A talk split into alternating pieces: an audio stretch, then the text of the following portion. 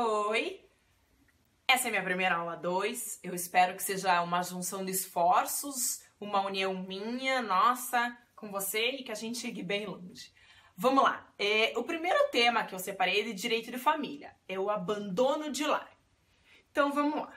Mas a primeira coisa que eu queria deixar bem clara é que o tema de hoje se refere à conjugalidade, ou seja, da relação afetiva entre o casal e nada tem a ver com a parentalidade, que é a relação entre pais e filhos. Então, o Instituto do Abandono de Lar, a aula de hoje é sobre a relação do casal, dos adultos, tudo bem? Eu não estou me referindo ao abandono afetivo dos pais em relação às crianças, em relação aos filhos.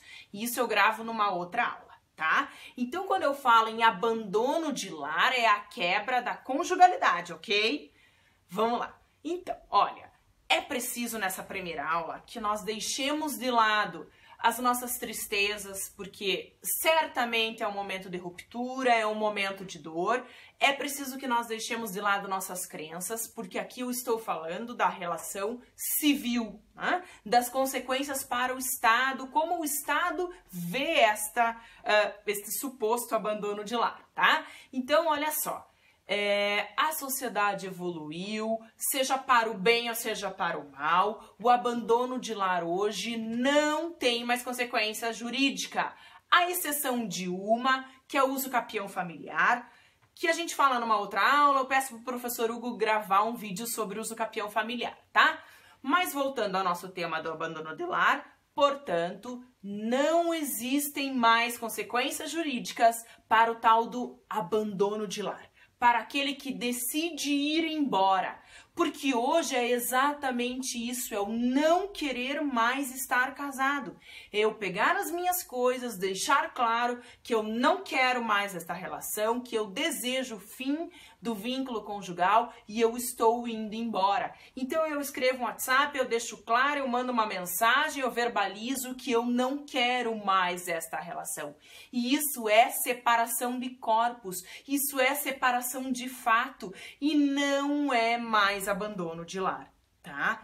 Eu sei que algumas pessoas gostariam que tivesse consequências porque estão magoadas, porque se sentem abandonadas, mas não há. Espero que isso esteja bem claro aquela pessoa que opta por ir embora, olha, Tatiana, eu não te amo mais, eu não quero mais essa relação, ela é livre para ir embora. E o fato de ter deixado a casa, o fato de ter deixado o lar, não configura abandono com condenações, abandono que gerará uma condenação por pensão. Então, respondendo às perguntas, professora, aquele que abandonou o lar ele perderá direito ao bem, né? É, não terá mais direito nenhum sobre a casa. Não, gente. Terá direito sim. Nada tem a ver o não querer mais ficar casado com a comunhão com o regime de bens que foi optado pelo casamento. Então, o fato da pessoa ter ido embora, ter não querido mais estar casada, não gera a ela a perda do direito sobre a casa, tá? Então, aquela pessoa que não quer mais estar casada, que vai embora, ela não será, por isso, por ter ido embora, condenada a pagar pensão para o ex. Não, gente, não há relação nenhuma disso. Não estou dizendo que aquele que foi embora não poderá pagar pensão. Sim, poderá pagar pensão se presentes os outros requisitos, presentes os requisitos específicos da pensão alimentícia que a gente fala em outro vídeo, tá? O que eu estou dizendo, deixa eu deixar bem claro é que aquele que abandonou o lar, né, que não se fala mais, mas aquele que foi embora, não será, por isso, por ter ido embora, condenado a pagar pensão. Aquele que foi embora não perderá o direito sobre a partilha porque foi embora, tá? Gente, o abandono de lar é uma figura antiga, ela não tem mais aplicação jurídica, como eu disse, com exceção do uso capião familiar. Então, não há mais consequências daquele que não quer mais o casamento.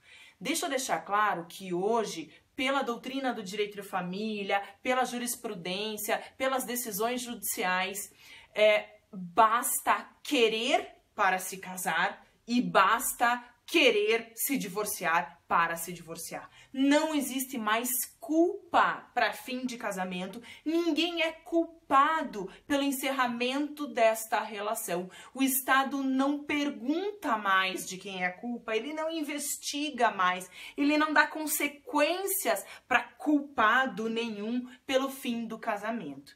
Então, não há mais a figura, o instituto do abandono de lar com consequências jurídicas repito, com exceção do usucapião familiar, mas é outra aula, ninguém será condenado a isso, condenado por danos morais, nada porque abandonou o lar, tá? Então, o fato de querer ir embora, de querer a separação, nada tem a ver com condenações futuras, com perdas de direito. Eu, ela perderá a guarda dos filhos porque foi embora, porque abandonou o lar. Não, isso não existe. Nenhuma mãe perderá o direito da guarda dos filhos porque abandonou o lar, porque não quer mais ficar casada.